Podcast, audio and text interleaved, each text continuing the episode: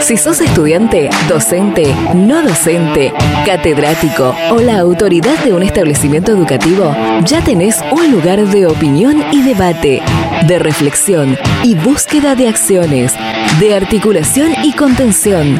Durante los próximos minutos, escucha Data Universitaria con la conducción de Facundo Acosta. Hola y bienvenidas y bienvenidos a todos y todas una vez más a este Data Universitaria Radio. Estamos arrancando este quinto programa de Data Universitaria. Mi nombre es Facundo y los voy a estar acompañando durante esta próxima hora. Antes de arrancar, agradecer una vez más a toda la gente que eh, nos escucha en todos los programas, eh, que nos manda mensajes a través de nuestras redes sociales, eh, dando, dándonos buena vibra, buena onda, diciéndonos que les ha gustado el programa, que muchos también dando alguna que otra crítica constructiva para, poder mejorar, que siempre, siempre son buenas y son bien recibidas las críticas constructivas. también agradecerle a esta radio por interesarse en emitir este, este contenido informativo que va a llegar seguramente a cientos de jóvenes eh, que están en, búsqueda de, qué van a estudiar o también cientos de jóvenes que integran eh, las universidades de, esta, de esta provincia. Si es la primera vez que escuchás este programa, te cuento que Data Universitaria eh, es un programa donde buscamos informar y comunicar todo lo que ocurre dentro de la comunidad universitaria. Eh, lo institucional, lo académico, las propuestas, los reclamos, todo lo que pasó, pasa y va a pasar en el mundo universitario. Y este es un programa eh, bastante, bastante especial porque, bueno, justamente esta semana que, pasó se recordaron los 102 años de la reforma universitaria, eh, un hecho sumamente histórico y muy importante para lo que es el, sistema universitario y que siempre debemos recordarlo eh, con, mucha, con mucha honra y, nunca tenemos que olvidarnos de, los principios que dejaron esa, esa reforma. Y bueno, en este programa vamos a, vamos a tener un bloque especial hablando, hablando de, todo, de todo lo que pasó en la, en la reforma, con diferentes, diferentes opiniones. Y vamos a estar charlando con uno de los grandes historiadores de, la Argentina, como es eh, Felipe Piña, eh, a quien entrevistamos, tuvimos la posibilidad de entrevistarlo para, para que nos cuente, para poder charlar sobre este hecho histórico como es la reforma universitaria y todo lo que trajo eh, para el sistema universitario estas, estas ideas que, se produjeron en, Córdoba en 1918, eh, con, bueno, esa, esa, rebelión estudiantil que se provocó en, esa, en esa Universidad Nacional con, muchos otros sucesos como la creación de nuevas universidades nacionales, como la Universidad Nacional del, Litoral, la, de Tucumán también, eh, y, muchas otras cosas que vamos a estar charlando con, Felipe. También vamos a tener la opinión de otros eh, representantes y referentes del, sistema, del sistema universitario. Así que bueno, eso vamos a estar charlando en este, en este programa. También vamos a estar eh, charlando con la gente del Instituto de Educación Superior en Recursos Humanos, con, Virginia, la licenciada Virginia Kopp, que, está, que integra el área directiva de este instituto, y bueno, nos va a contar cómo se fueron eh, ayornando y adaptando a esta, esta situación, a esta a esta coyuntura que estamos atravesando por, por el aislamiento social obligatorio en medio de, esta pandemia por el COVID-19. Y bueno, nos va a estar contando todo, todos estos detalles eh, y además las novedades que se vienen en este, en este instituto. También vamos a seguir teniendo la palabra de, los estudiantes y, de las estudiantes también, porque en la Facultad de Derecho de la Universidad Nacional de Rosario, recientemente esta, esta semana, el, martes, eh, de, esta, de esta semana que pasó, el consejo directivo de esa, de esa facultad eh, aprobó y reglamentó los, eh, las mesas de exámenes presenciales que se van a estar dando en los, próximos meses.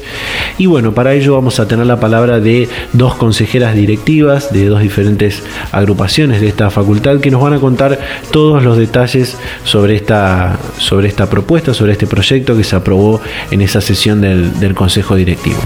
Por otra parte, también el vicedecano de la Facultad de Ciencias Médicas de, de la Universidad de Rosario nos va a estar contando sobre esta reciente autorización del gobierno provincial para que se realicen exámenes presenciales en esta, en esta facultad eh, para los estudiantes de la cohorte 49 de la, de la práctica final obligatoria. Eh, son más de alrededor de 160 estudiantes que van a poder realizar los exámenes presenciales para eh, egresar de, la facultad. Así que ya vamos a estar en un rato nada más charlando con el, el vicedecano de la, de la Facultad de Ciencias Médicas. Así que bueno, todo esto y más se viene en este quinto programa de Data Universitaria Radio. Data Universitaria. Información, comentarios, entrevistas, investigaciones, todo lo que te interesa saber del mundo universitario. Las 24 horas del día y en el momento que quieras. Visítanos en datauniversitaria.com.ar. Desde más o menos el 20 de marzo, cuando el presidente Alberto Fernández decretó el aislamiento social preventivo y obligatorio por, esta, por el avance de esta pandemia por el COVID-19, muchos establecimientos educativos y los, la educación superior también debieron adaptarse a estas circunstancias de tener que estar aislados, de no poder eh, realizar actividades presenciales y mucho menos tener clases presenciales en, los, en las eh, universidades, en los institutos educativos, en las escuelas de, la educación obligatoria. Y para eso, bueno, se pasó por un eh, proceso de, adaptación a, los sistemas y a los entornos virtuales, que, todas, casi todas, la gran mayoría tuvieron que, tuvieron que pasar para, bueno, para poder continuar con, con lo que es el ciclo, el ciclo lectivo. Y bueno, ya está en comunicación con Data Universitaria la licenciada Virginia Cobb del área directiva del Instituto de Estudios Superiores en Recursos Humanos. Virginia, ¿cómo estás? Hola Facundo, muy bien. Gracias. Bueno, contanos cómo el instituto se adaptó a la virtualidad para continuar con las clases en el marco del aislamiento social obligatorio. Bueno, nosotros en marzo apenas se decreta este aislamiento. Eh, lo primero que pensamos en poner a punto nuestra plataforma educativa, que ya la teníamos, pero lo usábamos para la carrera a distancia. Entonces claro. tuvimos la urgencia y la necesidad de adaptar esta plataforma educativa que ya estaba funcionando a todas las carreras del instituto como primer medida, para que los estudiantes tengan allí donde tener el material, donde descargarlo, eh, que el profesor le pueda subir trabajos prácticos, videos, de los uh -huh. que quieran. Bueno, eh, entonces eso fue la primera medida. Después, enseguida dijimos, bueno, pero también ellos van a necesitar tener la clase, la explicación del profesor a lo que están acostumbrados. Entonces, ya veníamos utilizando también, el instituto venía utilizando la plataforma Zoom, Sí. Y dijimos, bueno, nos organizamos y hacemos clases virtuales por Zoom. Así que esas fueron las dos medidas que tomamos y nos pusimos rápidamente a trabajar y a capacitar a los profesores también. Claro. Para la plataforma virtual, para Zoom, para que puedan adaptar sus planificaciones, porque ellos tenían pensado dar clases en un aula física y de pronto tenían que dar clases en una aula virtual. Así que todo eso más o menos en un tiempo récord de 15 días. Sí, eh, tengo entendido que, bueno, a pesar de, tener que pasar por este proceso de, de adaptación a la, a la, virtualidad en todo el cursado, eh, ya venían con alguna experiencia, como me decías, en, en la educación a, a, distancia, en algunas otras carreras, ¿no? Tenemos la carrera de recursos humanos en sus dos modalidades, presencial y a distancia. Sí. Entonces nosotros veníamos utilizando Zoom con la carrera a distancia claro. y la plataforma esta educativa que funcionaba perfectamente y teníamos un grupo de profesores ya perfectamente capacitados para la virtualidad, pero era un grupo, porque después tenemos otras carreras que no. Entonces eso lo que hicimos, fue adaptar las demás carreras a las herramientas estas que ya veníamos usando. ¿Con, con cuántas carreras cuenta el instituto? ¿Cuántos estudiantes eh, estudian allí? ¿Cuántos docentes trabajan? Nosotros tenemos la carrera de Relaciones Públicas, de Periodismo, Periodismo Deportivo eh, diseño y producción de indumentaria y recursos humanos. Esas son nuestras cinco carreras, recursos humanos, como te comentaba, que la tenemos presencial y a distancia, y además tenemos una sede en la ciudad de Santa Fe. Actualmente tenemos eh, alumnos activos alrededor de 800 y docentes 130. Bien. Esos son más o menos los números, sí. ¿Y qué tal se vienen realizando las clases virtuales, estas clases virtuales eh, en vivo, como me contabas? Eh, ¿esto, ¿Esto es algo, algo excepcional debido al, marco que, estamos atravesando o, o, la educación a distancia se podría seguir implementando de ahora en más? Y yo creo que mm, la educación a distancia eh, nos brinda herramientas que a veces desconocíamos o no usábamos tanto, porque para nosotros no eran desconocidas porque lo usábamos, pero eh, realmente lo que nos obligó es a extender la capacitación a toda la planta docente y nos damos cuenta que hay un montón de herramientas que se pueden usar como recursos multimedia, como hacer una clase por Zoom cuando eh, se necesita por alguna eventualidad o clases de consultas o que el profesor suba videos con explicaciones y los suba a una plataforma y está a disposición de todo el alumnado. Incluso para los mismos alumnos usan Zoom a veces o estas plataformas virtuales, más, no importa si es Zoom o es otra, para juntarse, hacer trabajos prácticos. Entonces yo creo que eso es lo que nos va a quedar, que hay un montón hay un montón de herramientas que con las que cuenta la educación a distancia que obligadamente tuvimos que aprender a utilizarlas y a capacitarnos cada día más y que enriquecen la formación y la propuesta educativa. Después, seguramente, cuando termine la pandemia, todo el mundo va a querer volver al salón, porque yo lo que estoy notando es que se extraña el aula, se extraña el contacto físico, el saludo, el compartir un mate. Entonces me parece que eh, se está extrañando eso, pero nos van a quedar recursos tecnológicos aplicados a la educación que la verdad es que enriquecen y suman, si uno aprende a utilizarlo y uno está atento y por supuesto si la gente se capacita. Totalmente. Han, han hecho una, una gran capacitación de, de, de, estas, de estas herramientas con los docentes, ¿no? Como me contabas. Porque es fundamental. Eh, uno puede tener herramientas, pero los que las tienen que llevar a cabo en el día a día son los profesores.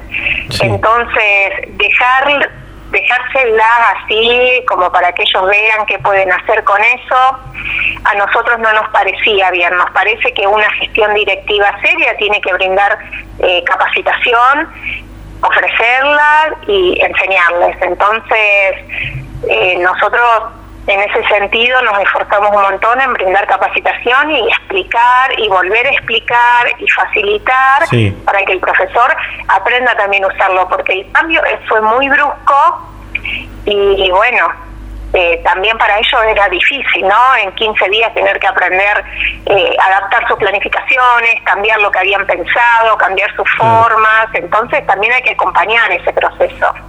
¿Cómo, cómo fue la, la recepción de, de, esta, de esta virtualidad por parte del estudiantado? Bueno, el estudiantado lo recibió bastante bien. Eh, a mí me parece que ellos entendieron que esto era algo que nos excedía, que no era algo de la institución, ni siquiera algo del país, esto es a nivel mundial y ellos entendieron enseguida que era la manera que teníamos de seguir adelante y que nosotros apostábamos por el derecho a la educación. Eh, apostábamos a que se pueda seguir estudiando. Por supuesto que entendemos que hay problemas, hay gente que esta situación, hay muchos alumnos que nos dicen, ay, me agarró esta situación sin computadora o sin internet. Nosotros contemplamos todo eso y tratamos de ayudar en lo que podíamos, pero eh, por supuesto que tratamos de seguir adelante, eso fue, eh, y ellos lo entendieron bien, eh, es más, valoraron mucho el esfuerzo, dice, qué bueno, cómo se están esforzando, cómo trabajaron, cómo se organizaron. Y bueno, me parece que ellos vieron que hicimos lo que mejor que pudimos. Y por supuesto después estuvimos atentos a, a que hay gente que, ya te digo, que por ahí lo agarró sin internet. Y sí, porque uno no lo vio venir a esto. Fue todo tan rápido. Por último, eh, tengo entendido que se van a estar realizando eh, charlas virtuales para, para exponer su, su oferta su oferta académica. ¿Qué, qué nos puedes contar? Sí, nosotros hacemos charlas informativas eh, todos los meses, ya tenemos abierta la inscripción para el ciclo lectivo 2021. Es más, ayer tuvimos nuestro primer inscripto, así que estábamos contentos y todos los meses realizamos charlas que las hacemos de manera online eh, por plataforma Zoom en este momento, donde todos los interesados pueden participar para escuchar, para hacer preguntas y para interiorizarse un poco más de la propuesta educativa y ESER. A modo de cierre, y como esto le llega a cientos y miles de jóvenes eh, a lo largo y a lo ancho de, la provincia de Santa Fe, eh, ¿en, qué, ¿en redes sociales los pueden encontrar? ¿Dónde están localizados? ¿En, la ciudad de Rosario, en la ciudad de Santa Fe? Nosotros estamos en la ciudad de Rosario, en calle Entre Ríos al 1300 y en la ciudad de Santa Fe, en Boulevard Galvez al 2100. Nuestras redes son Facebook, eh, ese Rosario y también por Instagram, tenemos Twitter, tienen que buscar ese Rosario. Y allí estamos. Bien, perfecto Virginia, muchísimas gracias por la comunicación y seguimos en contacto.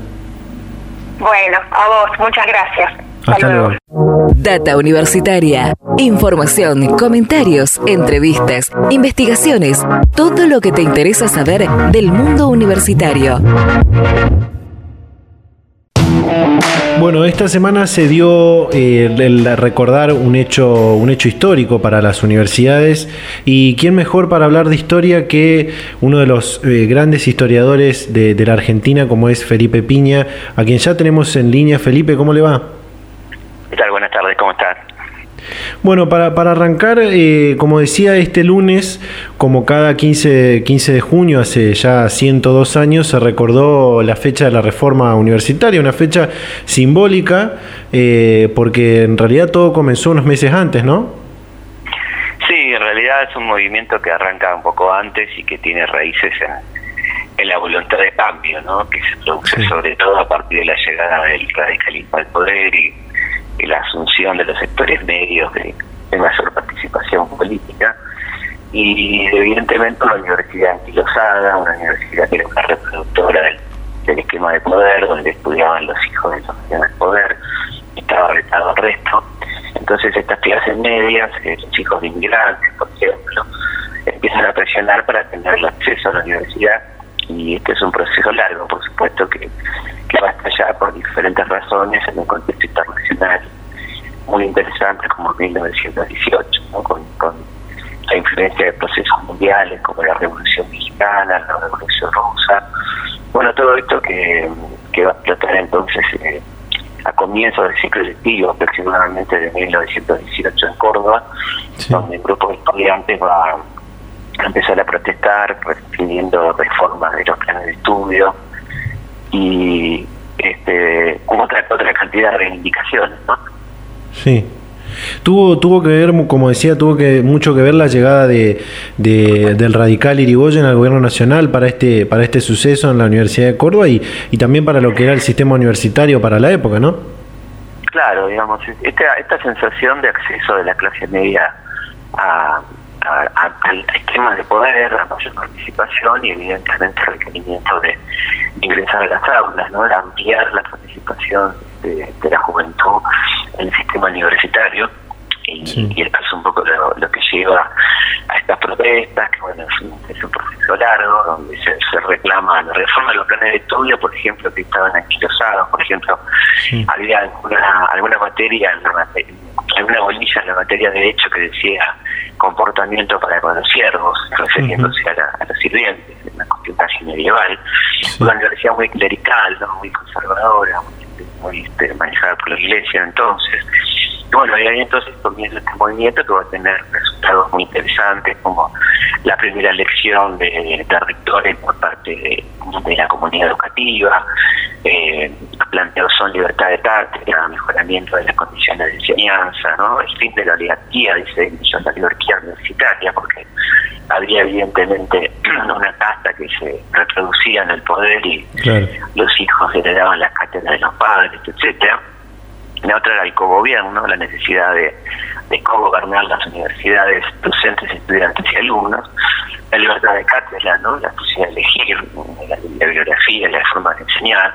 Y bueno, es una, una reforma que termina triunfando, se termina imponiendo después de, muchas demoras, incluso el gobierno radical que también terminó en aceptarlo, enviando un par de intervenciones un poco inactivas al principio, pero bueno, finalmente se logra imponer este criterio se va a extenderlo a la creación de nuevas universidades en el país y ya con este tema de, de gobierno de autonomía que definen un poco la Universidad Argentina y que van a tener eh, gran repercusión en, América Latina, ¿no? Por ejemplo, en 1919 se inició la reforma en Lima, ¿no?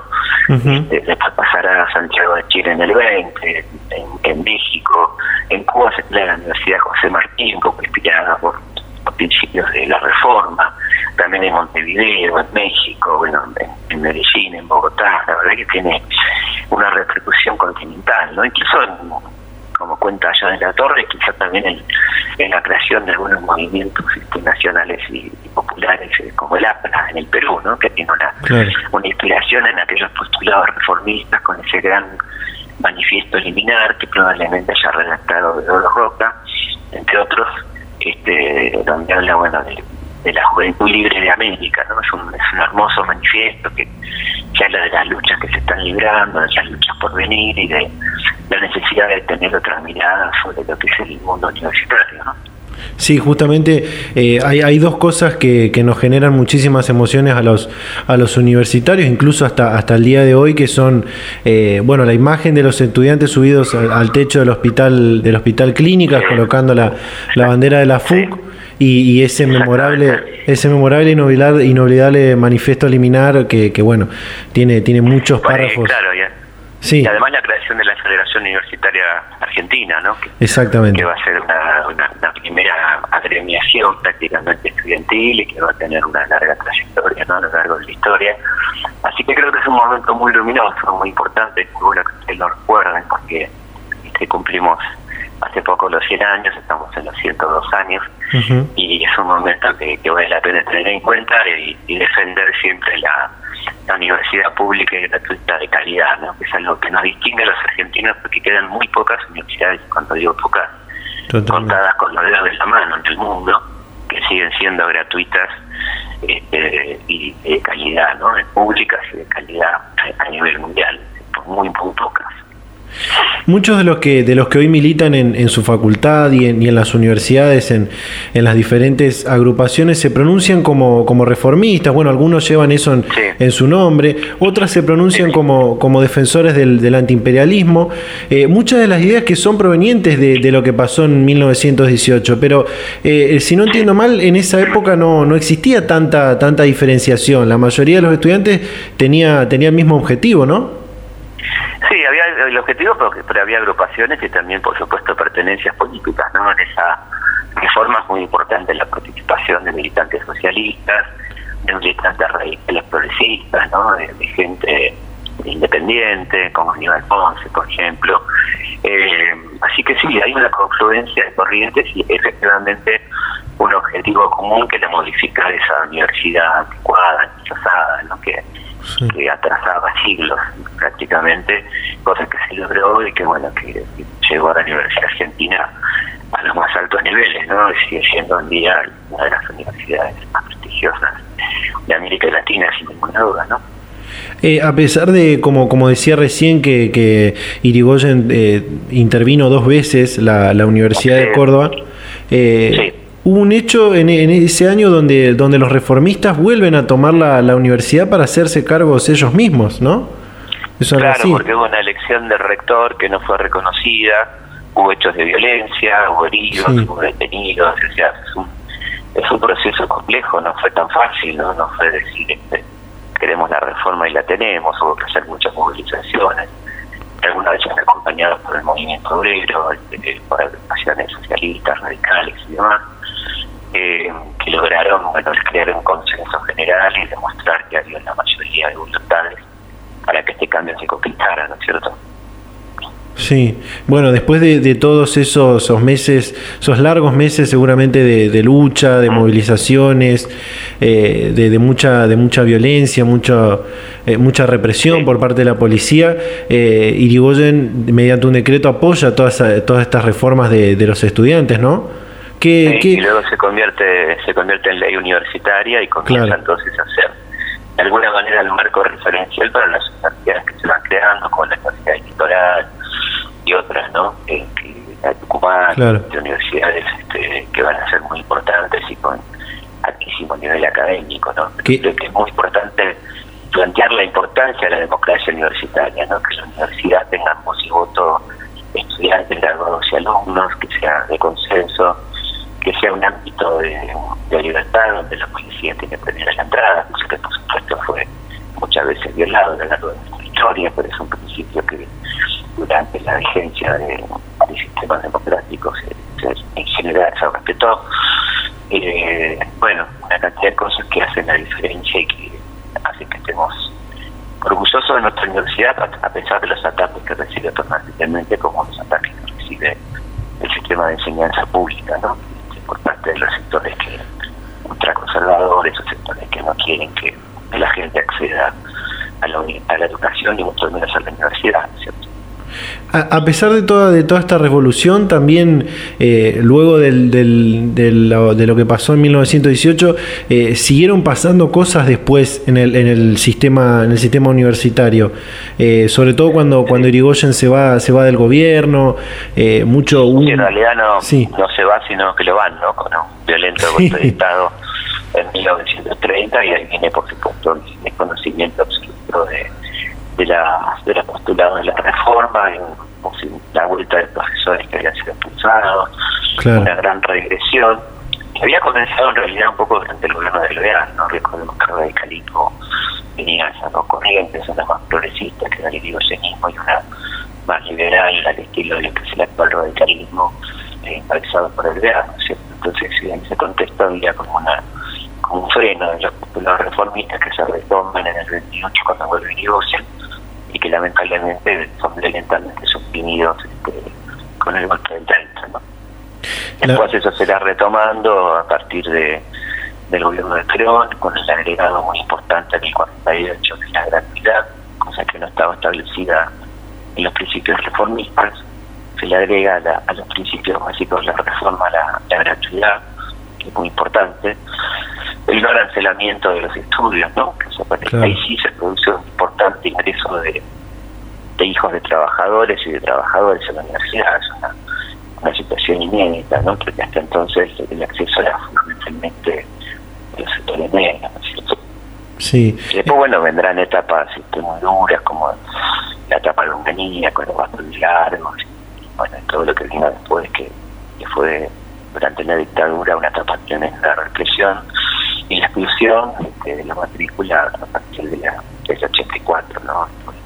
El año electivo, el año electivo en democracia, que fue el 84, eh, con una explosión de la matrícula, porque recordemos que la dictadura había impuesto, intentó imponer el arancelamiento que fracasó por la lucha de los estudiantes, y sí impuso el examen de ingreso y las restricciones, y hay una baja de matrícula del 40% durante la dictadura. Así que hay una, una explosión muy potente que se va a ver reflejada a partir del 85 con el, básico, bueno, con toda la cantidad de gente que, que ingresa a la universidad a partir de la etapa de la vuelta a la democracia, digamos. Sí, eh, eh, como, como decía, los, los movimientos estudiantiles y, los militantes estudiantiles fueron muy perseguidos siempre a lo, a lo largo de la historia y así todo hoy los estudiantes se, se, siguen movilizando, siguen reclamando por el, por el derecho a la educación, con muchos de esos principios que, que dejó la reforma del, del 18. ¿Cuál cree usted que es la, la mayor motivación de los estudiantes para, para militar esas, estas causas y, y qué principios no no deberíamos olvidar y tener siempre presentes? Yo creo que tiene que ver con la naturaleza de, la juventud, ¿no? de querer una sociedad más justa, es como natural, ¿no es cierto? La, pretensión de libertad, de democracia, de igualdad, Este, yo creo que los principios que no deberíamos olvidar son justamente los principios de la reforma, ¿no? la autonomía, el gobierno, la libertad de cátedra, la posibilidad de, agremiarse estudiantilmente, de poder tener una vida política sana dentro de la universidad, bueno, todas estas cosas que tenemos que tener eh, muy presentes, ¿no? Y no renunciar a ellos y, y apoyar y sostener eh, la posibilidad de tener una educación gratuita, pública y, de calidad, como, como, tenemos a pesar de todo, ¿no? a pesar de todas las dificultades. Totalmente. Bueno, Felipe, la verdad ha sido un placer realmente hablar con hablar con usted sobre, sobre historia, sobre esta, esta parte de la historia muy importante como es la, reforma universitaria, así que le, agradecemos muchísimo de parte de todo el equipo y, y bueno, muchísimas, muchísimas gracias. Bueno, saludo grande para toda la gente de Santa Fe y estamos en contacto. Hasta la próxima. Data Universitaria. Información, comentarios, entrevistas, investigaciones, todo lo que te interesa saber del mundo universitario.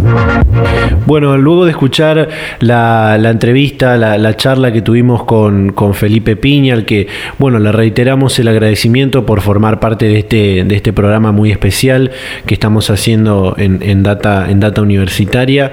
Eh, nos queda decir que bueno, esa, esa rebelión reformista que, se produjo en, en, 1918 sin dudas marcó una ruptura con el elitismo dominante de esa, de esa época y, el nacimiento sin dudas de la, de la Universidad Autónoma y, y Democrática, la universidad pública, plural, gratuita, y, y co-gobernada que, es la, la, característica, son las características principales de lo que es la, educación en, Argentina.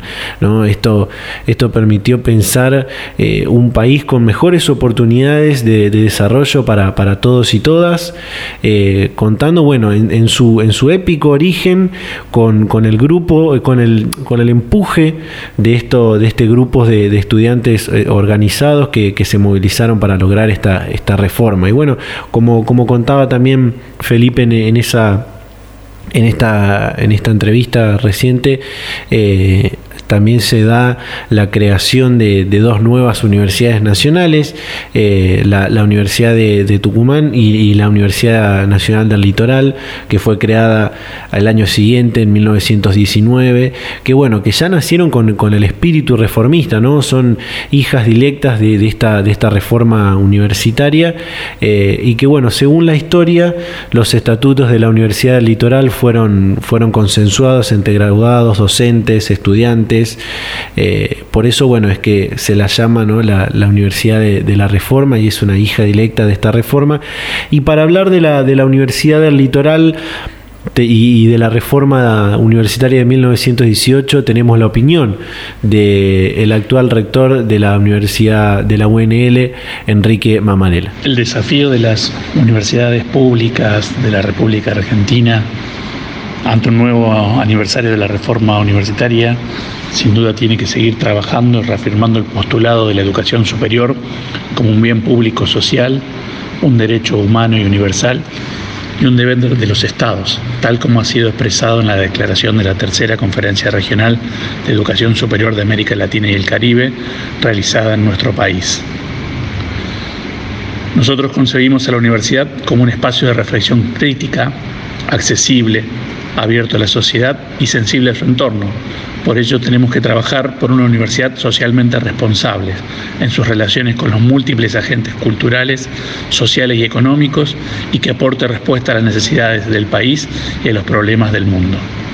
Por lo tanto, debemos promover y garantizar colectivamente las múltiples dimensiones de la responsabilidad universitaria, el respeto a la ley y a los derechos humanos, la libre expresión, la sostenibilidad ambiental, la conciencia ética, la perspectiva de género, la solidaridad y la cooperación, el voluntariado, la prevención de los daños a la salud y la promoción de los hábitos de vida saludables, la atención a la diversidad funcional y cultural, entre otras, como componentes esenciales de una universidad con espíritu responsable.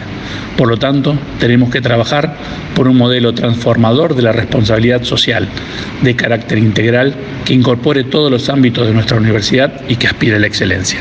Las universidades hemos tomado un rol proactivo en articulación con el Ministerio de Salud de la Nación, el Ministerio de Educación de la Nación, el Ministerio de Ciencia, Tecnología e Innovación de la Nación y todos los ministerios provinciales, así como también con los gobiernos locales mediante el desarrollo de distintas acciones como partícipes indispensables de las políticas públicas que hasta aquí se han definido en los distintos ámbitos. Por eso estamos convencidos que en los momentos de crisis e incertidumbre es fundamental reafirmar el liderazgo social de las instituciones y eso hace referencia al trabajo que han venido haciendo las universidades en todo este tiempo de pandemia. Data Universitaria. Información, comentarios, entrevistas, investigaciones, todo lo que te interesa saber del mundo universitario. Las 24 horas del día y en el momento que quieras. Visítanos en datauniversitaria.com.ar. Bueno, y seguimos con la opinión ahora de Jaime Persich, ex eh, rector de la Universidad de Hurlingham, ex eh, presidente del Consejo Interuniversitario Nacional y hoy secretario de, Políticas Universitarias del Ministerio de Educación de la Nación. Nos decía esto. Bueno, es una, la primera eh, lucha estudiantil del movimiento estudiantil argentino contra una universidad anquilosada, oligárquica este, que tenía una casta de profesores que le daban los cargos. Y, se planteó el protagonismo juvenil y, la posibilidad de que los jóvenes accedan a, derechos dentro de la universidad y que los profesores tengan derechos y obligaciones de, de acceder por concurso y la libertad de cátedra. Nos parece que es un movimiento democratizador de la Universidad Argentina y de la Universidad Latinoamericana. Data Universitaria. Información, comentarios, entrevistas, investigaciones, todo lo que te interesa saber del mundo universitario. También el diputado provincial y ex senador nacional Rubén Giustiniani, quien escribió un libro, un, muy lindo libro en, el 2018 cuando, cuando se cumplió el centenario de esta reforma universitaria, nos dejaba su opinión al recordarse esta tan importante fecha eh, por la reforma de 1918. La reforma universitaria de 1918 fue el hecho cultural más importante de América Latina en el siglo XX. Eh, fue una verdadera revolución porque sentó a los estudiantes en el cogobierno universitario. Por primera vez un estudiante se pudo sentar en la gestión y en la dirección de las universidades junto a esos sabios, considerados sabios profesores universitarios. El gobierno tripartito con la autonomía universitaria, gobierno de estudiantes, graduados y docentes, se adelantó 50 años al, mayo francés y a lo que en el siglo XXI significa la autogestión del Estado a través de la participación de sus integrantes. La reforma universitaria eh, hizo entrar aires nuevos a la universidad eh, a través de la docencia libre, docencia por concurso y la investigación científica.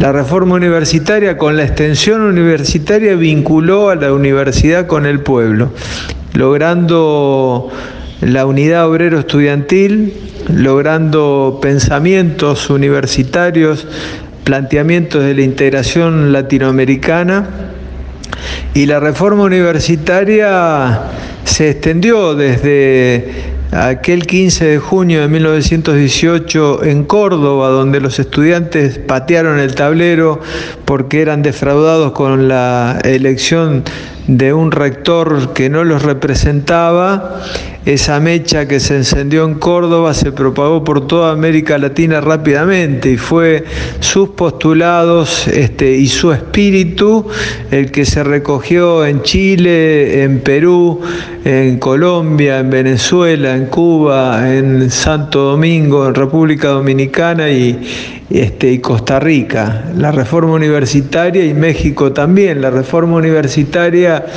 eh, y los estudiantes eh, los dirigentes estudiantiles de, aquel tiempo eh, recorrieron toda América difundiendo el espíritu de la reforma y llevando a su gran maestro que consideraron Alfredo Palacios, que fue designado en muchas universidades de América como maestro de la juventud. Ese espíritu a más de 100 años, el de la reforma universitaria, todavía está vigente. Es el mismo espíritu de la ley 1420, de una educación laica, gratuita, obligatoria, de una educación para todos, de, no considerar la educación como un gasto y como un privilegio, sino eh, como un derecho. Es ese espíritu de la reforma universitaria que todavía está hoy vigente y mira hacia el futuro para sentar las bases de una nueva educación, de una nueva manera de gestionar el Estado a través de la participación de todos sus integrantes, de la necesidad de profundizar la investigación científica, la innovación tecnológica y la revolución permanente en los métodos pedagógicos en el aula. Data Universitaria, información, comentarios, entrevistas, investigaciones, todo lo que te interesa saber del mundo universitario. 24 horas del día y en el momento que quieras.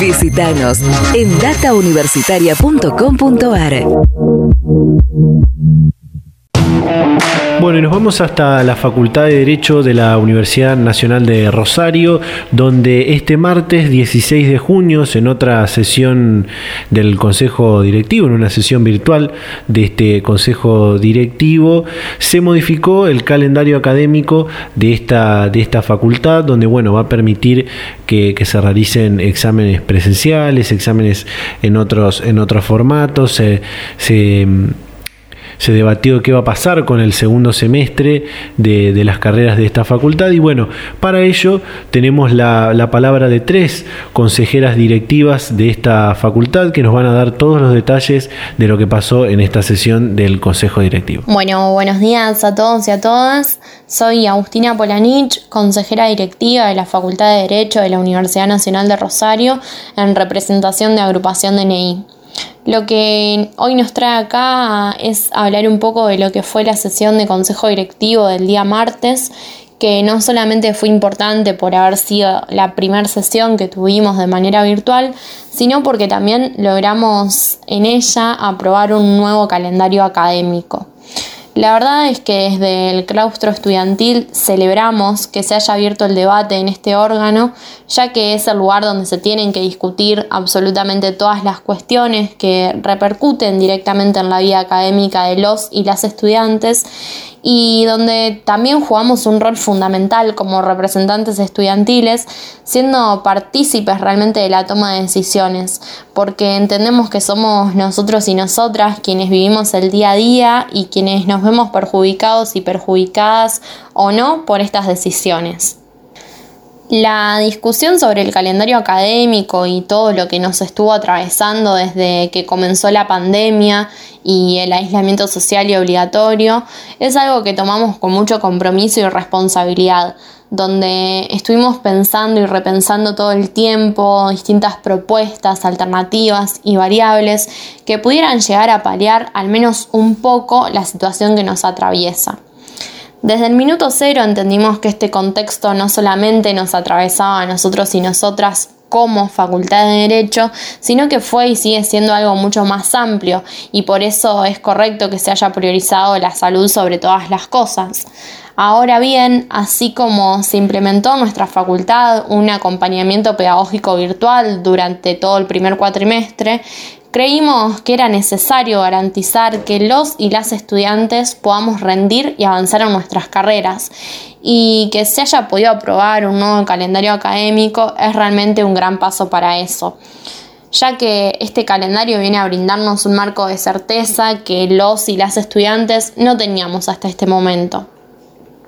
El nuevo calendario plantea diferentes esquemas y tiene en cuenta muchas de las propuestas que habíamos estado planteando desde la agrupación estudiantil en la que milito y también desde el resto de las agrupaciones. En un primer paso, con fecha previa a lo que va a ser el receso invernal, vamos a poder rendir de manera virtual aquellas materias que hayamos cursado de forma regular en este primer cuatrimestre que finalizó hace unos días, siempre que los y las docentes de esa asignatura así lo deseen. Y luego, sujeto a que sigamos como hasta ahora, avanzando hacia una mayor flexibilización de lo que es la cuarentena y siempre y cuando no haya ningún tipo de rebrote, se plantea que podamos volver a la facultad a rendir de forma presencial a partir del 27 de julio. Desde esa fecha en adelante hay fijados distintos turnos de exámenes donde vamos a poder rendir tanto estudiantes regulares como regularizados y libres.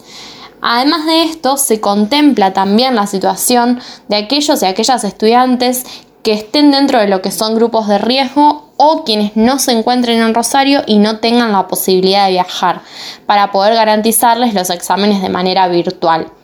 Y por último, también se va a garantizar que el cursado del segundo cuatrimestre siga siendo como lo fue durante el primero, de forma virtual y con un acompañamiento pedagógico virtual de los y las docentes, para priorizar justamente que la facultad esté dedicada exclusivamente a lo que va a ser la toma de exámenes.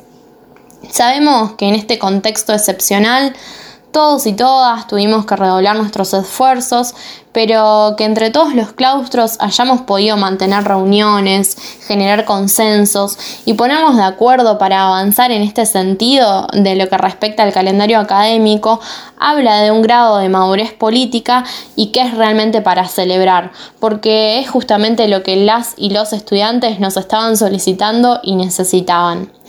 Esperamos que esto sea un piso y no el techo. Esperamos realmente que estas discusiones y sobre todo que este órgano de gobierno fundamental para el funcionamiento de nuestra facultad nos siga encontrando nuevamente juntos y juntas para pensar soluciones que sean inclusivas e integrales y que no excluyan a nadie, pero sobre todo para seguir garantizando la permanencia de los y las estudiantes dentro de la universidad pública y sus derechos. Buenas tardes a todos y a todas, ¿cómo están? Mi nombre es Virginia Miñones Pereira, soy consejera directiva por la agrupación Franja Morada de la Facultad de Derecho de Rosario. En el día de ayer tuvimos una sesión de consejo directivo que se dio por una plataforma virtual en donde por unanimidad logramos aprobar el nuevo calendario de exámenes. La verdad que ha sido un tiempo en el cual se prestó a muchas discusiones, muchos consensos, en donde como agrupación hemos logrado transmitir la voz de cada estudiante de la facultad que necesitaba tener certezas con respecto a su continuidad académica.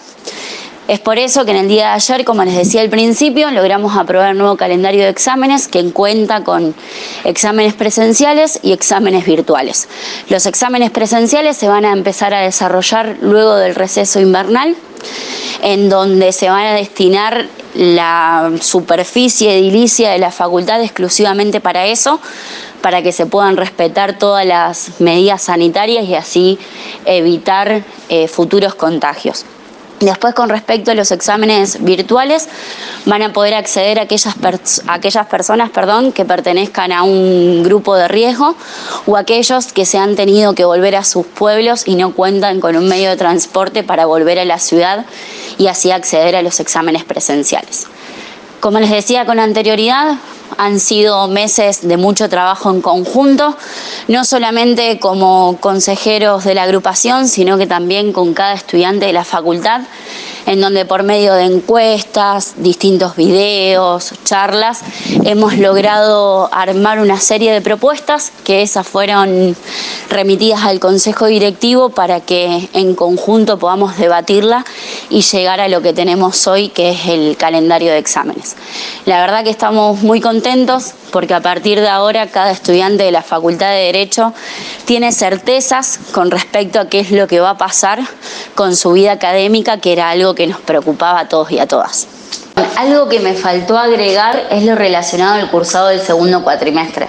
En distintas reuniones que hemos tenido con las autoridades de la facultad nos han manifestado que em, el edificio de la facultad va a ser destinado a los exámenes, por ende el cursado del segundo cuatrimestre en principio se plantea también virtual. Bueno, en el día de ayer, en el Consejo Directivo de la Facultad de Derecho de la Universidad de Rosario, se aprobó un nuevo calendario académico que contiene las nuevas fechas de exámenes. Esto surge a raíz de consensos de distintos claustros de la facultad, de trabajo de las autoridades de la facultad, pero sobre todo luego de que los y las estudiantes nos hayamos reunido bajo reuniones, bajo la conducción del centro de estudiantes, que es el Frente Patria, que decidió hacer reuniones eh, del centro de manera online y entre todos y todas decidimos pedirlo por lo mismo, que era pedir por reuniones del Consejo Directivo, ya que este es el órgano en el que nosotros y nosotras tenemos representación, tenemos ocho consejeros y consejeras, y era el que decide sobre las mesas de exámenes y sobre cómo se va desarrollando nuestra vida académica. Estábamos en un contexto de total incertidumbre en el que no sabíamos qué iba a ser de nuestra carrera y cómo íbamos a poder seguir rindiendo, entonces creíamos que era necesario que, que se dé este espacio y luego de que todas las agrupaciones nos hayamos puesto bajo la misma bandera y a pedir las mismas cosas, logramos que el Consejo Directivo sesione. Entendemos totalmente el contexto de pandemia, entendemos que lo mejor que hay que hacer es priorizar nuestra salud, pero también creíamos que era necesario poder ponerle un poco de certidumbre a todo este momento que realmente nos preocupaba mucho. Hay muchos estudiantes que, viven acá en la ciudad, que son de afuera, que están gastando mucha plata para mantenerse. Hay muchos, que, muchos estudiantes que, que realmente les es un esfuerzo mantenerse en la facultad, entonces no nos parecía menor eh, que se nos dé la posibilidad de rendir de la manera que sea, pero que se dé la posibilidad de rendir para que se pueda avanzar en nuestra carrera.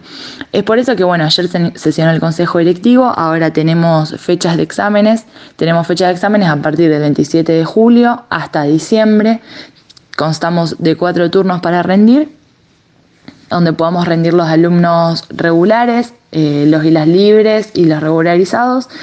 Eh, todo esto con un, vamos a rendir de manera presencial con un protocolo. Este protocolo eh, se da con todas las medidas de, seguridad sanitarias necesarias.